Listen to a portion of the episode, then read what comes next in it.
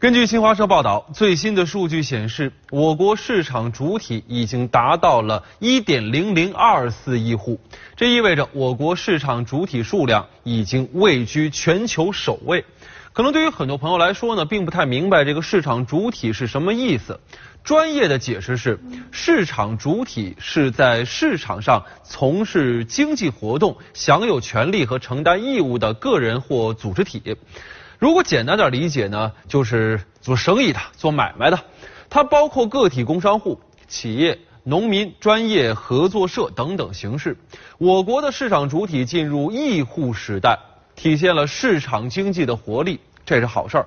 但是咱们不能骄傲哈，因为咱们不仅要看到数量，更要看到市场主体的质量。对此呢，新华社发表了一篇文章，咱们来看一下，它的标题是。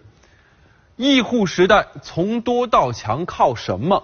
文中说到了，说市场主体有竞争才有活力和效率，有竞争才有质量。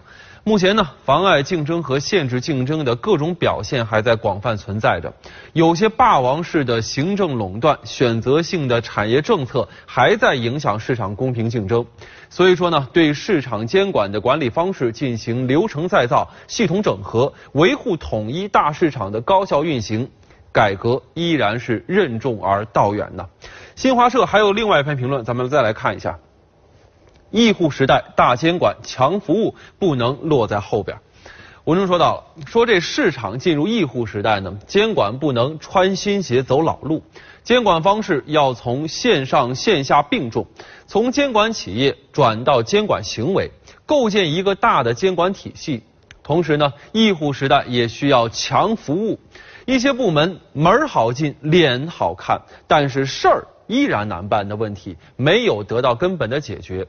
有一些地方服务往后缩，管理乱伸手；一些领域企业仍然是看得见进不去。这些顽疾都需要更大的改革力度啊！